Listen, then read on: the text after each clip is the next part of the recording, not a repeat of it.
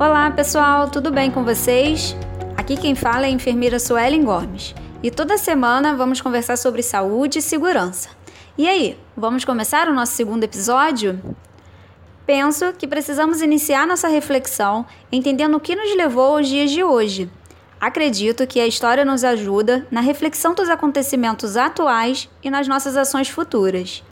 Vamos começar então a refletir por um período histórico onde em toda a Europa principalmente na Alemanha, mas também na França e na Inglaterra, surgem algumas preocupações como a urbanização crescente, onde as pessoas saíam da zona rural para trabalhar nas cidades, uma preocupação quanto às questões de alimento para o povo, ou seja, como seria o acesso das pessoas à alimentação, a preocupação com saneamento e também com o surgimento e o avanço das grandes epidemias que já ocorriam na época. Essas preocupações levaram os estudiosos de saúde a começar a refletir sobre uma saúde mais coletiva, uma saúde mais social. E é justamente aí, nessa época, que acontece a chamada Revolução Industrial. Esse acontecimento histórico desencadeou o aumento dos problemas de saúde relacionados às atividades do trabalho. A Revolução Industrial foi um fato que surgiu, modificando todo um sistema econômico com reflexos sociais e de saúde para a população.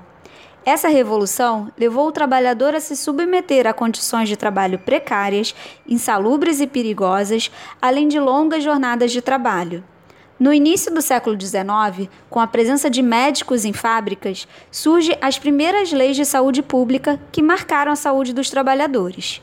Quando o adoecimento nos processos de produção apareceram, as questões referentes à saúde e trabalho tornaram-se um tema de preocupação pública, chegando também ao cenário internacional na agenda da Organização Internacional do Trabalho, a OIT, que foi criada em 1919.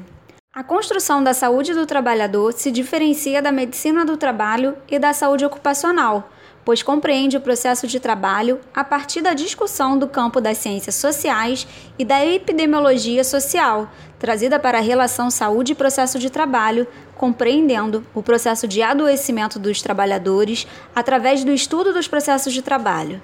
Nossa, quantos termos já iniciamos hoje, né? Condições de trabalho, saúde do trabalhador, medicina do trabalho, saúde ocupacional, dentre outros. Mas fiquem tranquilos, que vou esclarecer melhor todos eles aqui no canal e contar para vocês como a enfermagem entra nesse contexto.